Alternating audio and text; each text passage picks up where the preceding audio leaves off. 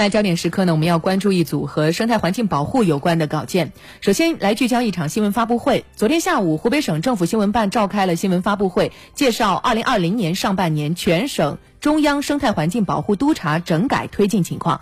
我们首先通过湖北台融媒体记者徐天瑞、苑宇的报道，详细了解一下。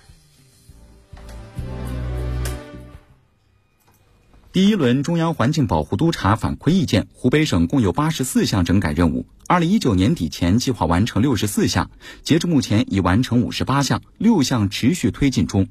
中央生态环境保护督查回头看及专项督查反馈意见，湖北省共有四十九项整改任务，其中二零一九年计划完成的十五项任务已全部完成。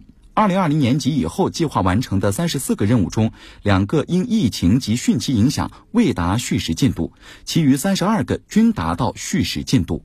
过来优化呀，我们的产业结构、能源结构啊、交通结构和农业投入结构，那么来拉动我们的这个绿色的新基建啊，这个确保我们的污染防治攻坚战呢能够圆满的啊结账。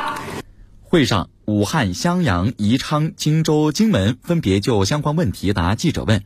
武汉市副市长刘子清就武汉南湖水环境问题回答了记者提问。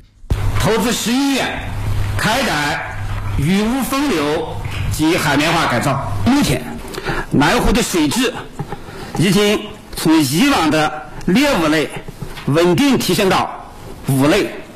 大气环境质量是襄阳市的短板和痛点。襄阳市副市长张从玉介绍了治理举措，坚持每一个月对我们各县市区开发区空气质量进行考核通报。上半年空气质量改善的幅度位居全国一百六十八个重点城市的第七名。宜昌市副市长刘峰雷就长江岸线码头整治回答了记者的提问。自整治以来。宜昌市共取缔非法码头二百一十六个，码头的数量减少了三分之二，恢恢复岸线三十九公里，浮力一千二百一十三亩。荆州市和荆门市分别针对中心城区水污染治理问题和磷化工行业整治回答了记者提问。整治违规排水口三百余处，污水直排已全面消除，淘汰磷化工落后产能。